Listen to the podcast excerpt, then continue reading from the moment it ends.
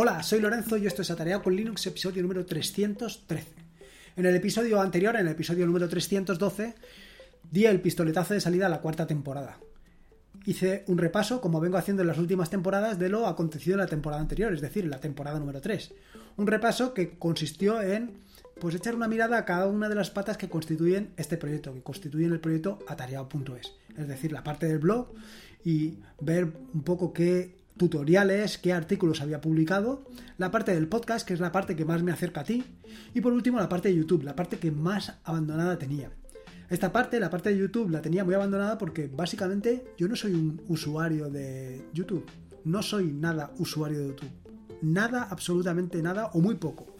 Últimamente sí que veo algún que otro vídeo más, pero no te creas que gran cosa. La cuestión es que como no soy usuario de YouTube, pues tampoco le había dado la importancia que tiene. Y ahora, echando una mirada atrás, me he dado cuenta que, pues que estaba equivocado, que hacía falta esta parte, que esta parte era esencial para el proyecto, era esencial para cimentar pues cualquier conocimiento que vayas adquiriendo en este proyecto. ¿Y por qué? ¿Por qué te estarás preguntando? Pues muy bien, pues te lo voy a poner con un ejemplo muy claro. Ponte que sigas cualquier de los tutoriales que puedes encontrar en atareado.es. Lo sigues al pie de la letra paso a paso y al final no funciona. Esto te va a generar una gran frustración, porque pensabas que era algo relativamente sencillo y has seguido paso a paso y no ha funcionado. ¿Y por qué no ha funcionado? Pues no ha funcionado pues porque o bien tú te has saltado un paso y no te has dado cuenta, o bien yo cuando preparé el tutorial me salté un paso y tampoco me he dado cuenta, o bien porque estás utilizando o yo estoy utilizando una versión anterior o posterior, o bien porque tu máquina y mi máquina son distintas, o por cualquier otra razón de las que no he, contemplado hasta el momento. Pero es así, puede ser que no te haya funcionado. Y como te digo, esto te va a generar una gran frustración, porque algo que era relativamente sencillo, algo que has visto que eran cuatro pasos, pues no te ha funcionado. Pero no solamente te genera una gran frustración a ti, también me genera frustración a mí. Y me genera frustración porque tú me vas a dejar un comentario y me vas a decir, oye, que esto lo he hecho y no me ha funcionado. Y claro, yo preparo los tutoriales para que te funcionen, para que no me haya dejado ningún paso, para que aquello funcione como, vamos, como aceite, para que vaya perfectamente. Y hay veces que, bueno, uno se propone hacer las cosas para que funcionen bien y al final no terminan de funcionar. Cosas que se ponen. ¿Qué sucede? Pues sucede que YouTube ha venido para remediar este pequeño problema, para ayudarme con esto. Y es por el hecho de que ahora lo que vas a hacer es ver exactamente lo que hago ver exactamente paso a paso cómo lo estoy haciendo y al final verás que funciona. Y en todo ese paso te darás cuenta si me he saltado algo en el, el tutorial que hay por escrito o si tú te lo has saltado. Y podremos llegar a la conclusión de cuál es el problema. Que sí, que probablemente en un momento determinado tú estés utilizando otra versión, o estés utilizando otro ordenador, o cualquier otra de las razones y tampoco funcione. Pero es un paso más para facilitarte, para ayudarte a llegar a la conclusión final. Bueno, como te digo, al final di un repaso a estas tres cosas, a estas tres patas. Y casi al final del podcast, en los últimos minutos, lo que hice fue contarte, o mejor dicho, hablarte sobre las dos opciones que tienes de apoyar este proyecto, de ayudar con este proyecto. ¿Y qué opciones tienes? Pues te di dos. Una, para el caso de que no quieras o no puedas apoyar económicamente el proyecto y la otra es básicamente para apoyarlo financieramente, para ayudar a mm, llevar los gastos que representan esto. No del todo, pero para ayudar un poco, vaya. En la parte, em, digamos, en la primera parte, en la parte de ayuda, en la difusión, en esta parte te di o tienes varias opciones. Igual que tienes, o que acabamos de dar un repaso al tema de eh, el blog el podcast y los vídeos, de la misma manera aquí también puedes hacerlo. Quiero decir, en el blog me puedes dejar una opinión en cualquier artículo de los que escribo. Puedes dejarme una idea de otro artículo que escribir. Puedes dejarme una corrección a cualquiera de los artículos. Puedes dejarme tu opinión, tu... vaya, cualquier idea, concepto, en fin, lo que te cuento siempre, cualquier cosa que me quieras contar, cualquier cosa que me quieras decir en cualquiera de los comentarios, viene bien, porque me ayudan. Por otro lado, por supuesto, en el tema del podcast tienes dos opciones. Bueno, tienes tantas como plataformas. Pero básicamente me refiero siempre a dos. Una es Evox y otra es Apple Podcast. Al final, para conseguir que el podcast crezca, para que el podcast esté en las primeras posiciones, la forma que tienen tanto Evox como Apple Podcast es a través de las valoraciones. Cuantas más valoraciones tengas, más cerca puedes estar de las primeras posiciones. Y cuanto más cerca estás de las primeras posiciones, pues más gente lo conoce y más gente puede disfrutar de Linux y del open source. Y luego, por último, pues evidentemente la tercera pata, que es la pata de YouTube en la pata de YouTube, aquí también puedes ayudar. Y aquí sí que tienes distintas opciones. O bien puedes suscribirte, que es la mejor y la forma más fácil, rápida de dar a conocer el canal de YouTube. La siguiente, pues a través de un me gusta y por supuesto a través de comentarios. Pues si te ha gustado eh, una opinión sobre el vídeo, ideas, efectivamente exactamente lo mismo. Pero luego también está la parte del apoyo económico. Y es precisamente lo que le da título a este episodio del podcast, cómo financiar un proyecto open source, porque al final se trata de esto. Ciertamente eh, le tenía que haber titulado cómo ayudar en la financiación o cómo em, compartir la financiación o algo similar. Pero vaya, creo que lo que mejor refleja lo que te voy a contar es cómo financiar un proyecto open source. Una idea de cómo lo hago yo. Y básicamente es una idea de cómo estará implementado al final, porque te lo estoy contando ahora que todavía no está terminado de implementar, está básicamente en pañales, que aunque ya hay gente que se ha suscrito, aunque ya hay dos personas que se han lanzado como locos y se han suscrito, eh, esto está en pañales, no está preparado todavía para este paso, pero es un paso inicial. Y es precisamente ahora cuando te lo quiero contar porque no me voy a ver influenciado sobre el resultado final de, este método que he seleccionado o que he elegido para financiar el proyecto Atarea.es. Bueno, para ayudar en la financiación, porque evidentemente aquí se trata de pues pagar el tema de los costes del, de, del hosting, de pagar los gastos que vienen implicados a través de Open Weather Map, de ayudar en la financiación de otros proyectos, de colaborar con distintos ayudas, por ejemplo, si hay que cambiar el micro o si hay que, en fin, para cualquier cosa de estas que pues actualmente lo financio completamente yo, pues sería compartirlo, ayudarme. Y sobre todo por otra razón muy importante, porque como verás, eh, las ayudas o lo que he puesto en Buy Me a Coffee para ayudar no es un monto importante. No es un monto importante que digas tú, madre mía, con esto este hombre se va a hacer rico, ni mucho menos. El objetivo no es tanto eso, sino como ese gesto que tienes que hacer para apoyar el proyecto. Como ya he contado en más de una ocasión, dar un like es algo relativamente sencillo. Quiere decir que eh, si estás en Twitter, dar un, retweet es, vamos, prácticamente lo tienes con un golpe de dedo. No tienes que hacer ningún esfuerzo. Dejar un comentario ya cuesta más. Dejar un comentario ya tienes que escribir allí, tienes que contar de ti un rollo. Y si tienes que dejar todavía el comentario en Apple Podcast, pues casi ya ni te cuento que es relativamente complicado. Pero sacar la tarjeta, sacar la tarjeta de la cartera y pagar eso sí que cuesta. Y si encima de que pagas dejas un comentario, vamos, ya te has ganado el cielo. Por eso te digo que esta parte, esa parte a mí emocionalmente me llama, me, llama mucho. Y me llama mucho precisamente por lo que te acabo de contar. Porque representa un esfuerzo muy grande el que tú has hecho para conseguir hacer la donación. En fin, que le doy importancia, como ves, sobre todo al hecho de la donación. La cuestión es que ahora es el momento, ahora es el momento, como te digo, de contarte esto, para que tú veas exactamente cómo está montado todo el tema y puedas sacar tus propias conclusiones. O bien de la parte del servicio, de la plataforma que he seleccionado para eh, montar todo esto, o bien pues de los contenedores, porque como ya te adelanto, esto va montado con contenedores, con alguno de los contenedores que he implementado para darle un poco de soporte al proyecto, para que veas cómo está hecho.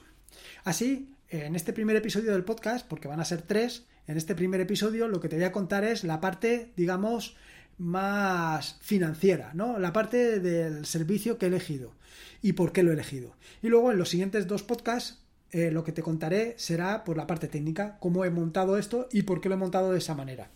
Así, lo primero es echar un vistazo hacia atrás y mirar qué servicios tengo actualmente. Qué servicios puedes encontrar en el momento en el que estoy grabando este podcast. Y básicamente vas a poder encontrar tres servicios. PayPal, vas a poder encontrar Patreon y vas a poder encontrar Bitcoin. ¿Y por qué tres servicios? Bueno, Inicialmente había pensado solamente dos, que eran PayPal y Bitcoin, para dar dos opciones distintas, que eran cuestión de una donación puntual. Luego incorporé Patreon por aquello de las suscripciones, por aquello de que alguien quiere mantener el proyecto vivo y donar todos los meses o mm, los meses que se consideren. Era una forma de pues eh, crear un poco de comunidad, eh, acercar más. Esto eh, que inicialmente parece que es ventajoso porque tienes tres opciones para apoyar el proyecto, resulta que no, que realmente es perjudicial porque al final el ser humano es así, el ser humano se despista, se despista con una mosca. Ve cualquier cosa y enseguida se despista. Y tener tres opciones, pues lo único que crea es, bueno, ¿y con cuál lo hago? ¿Hago una donación puntual? ¿Hago una donación con Bitcoin? ¿Hago una donación de Patreon de dos o tres meses? ¿Qué es lo que hago? También tienes la otra opción, que es no hacer absolutamente nada. Esa opción también hay que valorarla. Y luego, por otro lado, está la otra frustración que me crea a mí. Y es que tener tres métodos para hacer una donación representan que tienes que estar atento a tres servicios. Y a mí, dejar de dar las gracias por alguien que ha donado al proyecto, que ha hecho ese esfuerzo que te he dicho anteriormente, es algo que me genera una frustración brutal.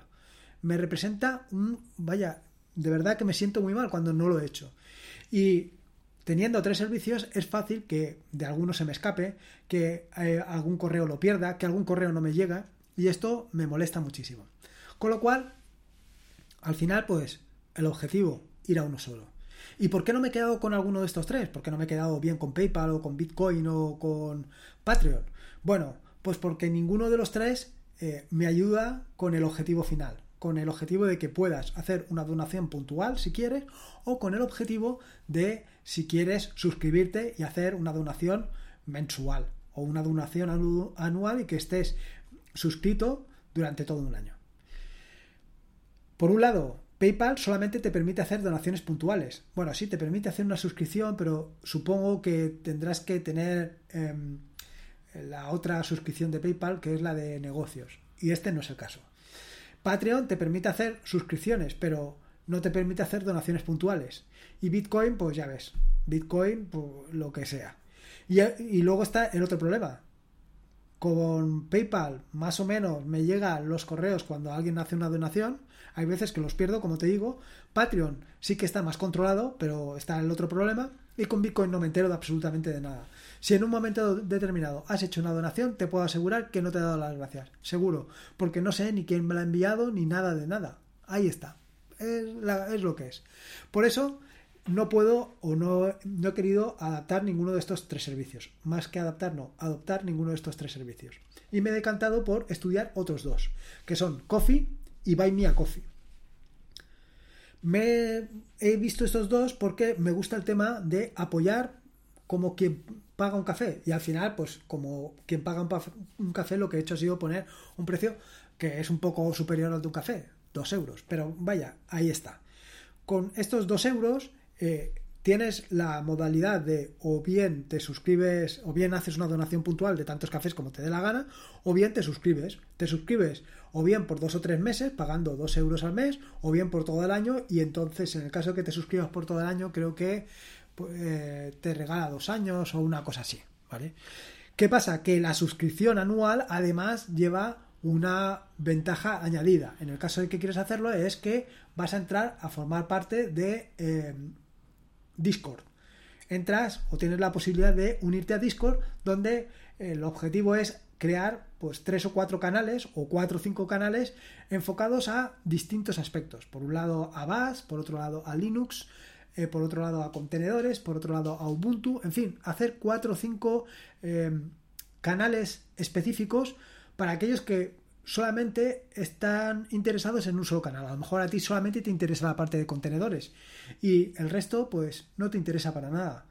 Pues simplemente tienes que estar atento a aquello que sucede en ese canal. Por eso la parte de Discord me ha llamado mucho la atención. Y la parte de Discord, bueno, se podía haber montado con cualquiera de los dos servicios, pero en el caso de Buy Me a Coffee viene integrado. Luego hay otra cosa importante, que es la parte de el pago. En el caso de Buy Me a Coffee, tú pagas un tanto por ciento, eh, o sea, mejor dicho, tú pagas no. Eh, de cada donación, Buy Me a Coffee se queda un, porcentaje, que en total es un 5%. Mientras que en el caso de Coffee, tú pagas un tanto anual para el tema de las suscripciones.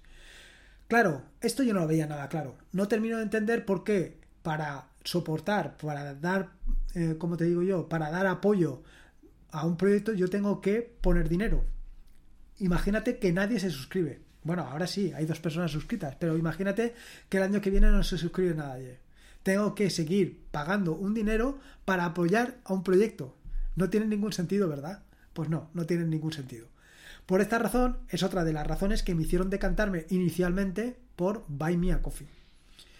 Y luego eh, creo recordar que en el momento en que estuve estudiándolo no se podían hacer donaciones puntuales en Coffee. Solamente se podían hacer donaciones puntuales en Buy Me a Coffee. Buy Me a Coffee te permite tanto las donaciones puntuales, es decir, donar un solo café, como el tema de la suscripción, cómo suscribirte. No sé exactamente, ¿eh? porque ya te digo que ahí he ha habido, he tenido mis más y mis menos, porque al final creo que ha sido mi parte más emocional la que ha hecho decantarme por Buy Me a Coffee.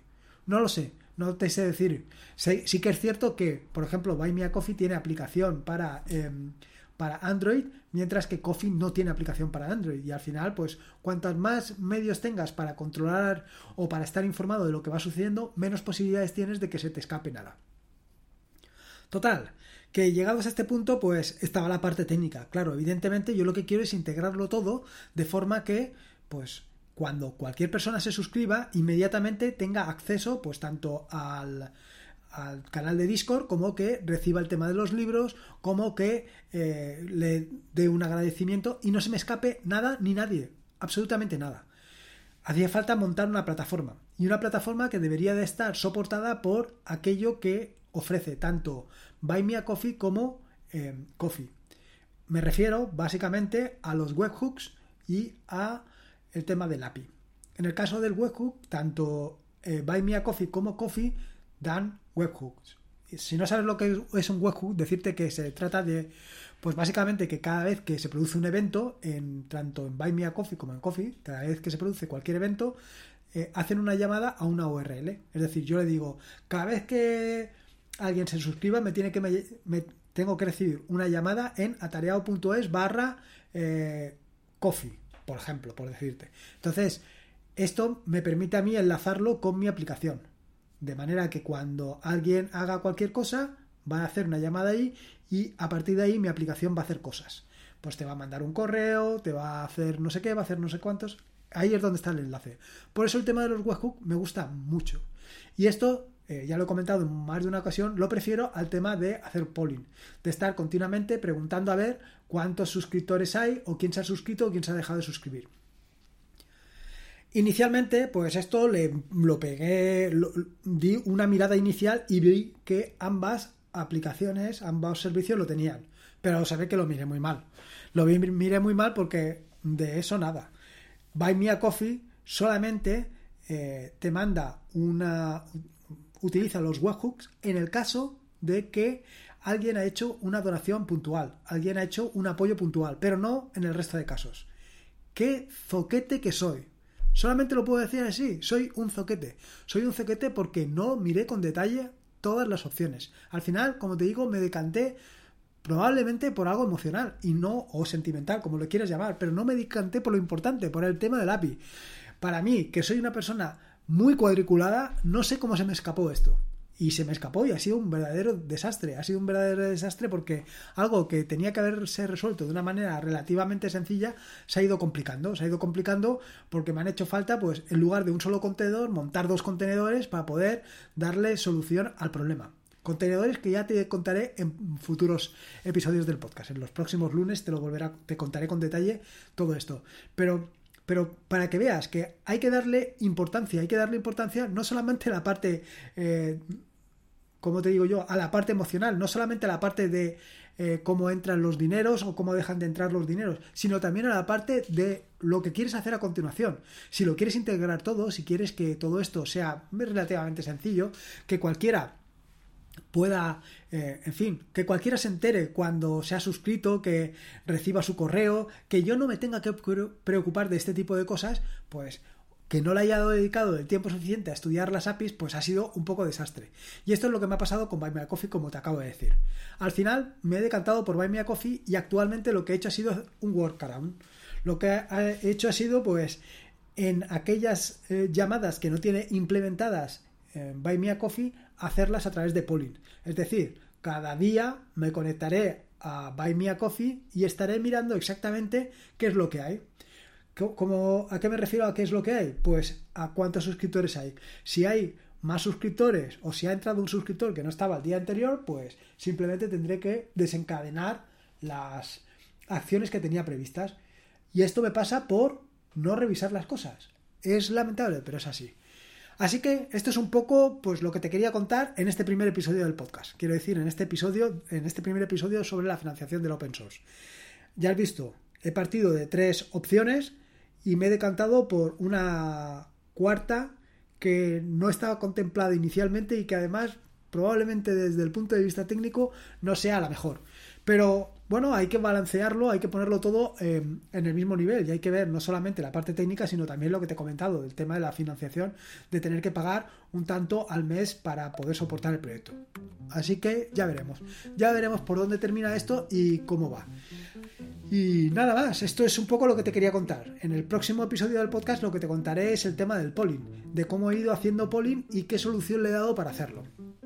Así que nada, espero que te haya gustado este nuevo episodio y no te voy a contar nada sobre cómo puedes apoyar el proyecto que ya te he dado bastante la paliza con ello.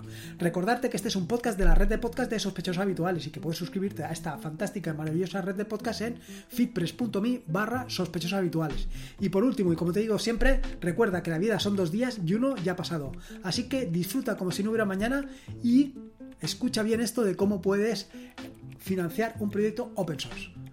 Nos escuchamos el próximo jueves.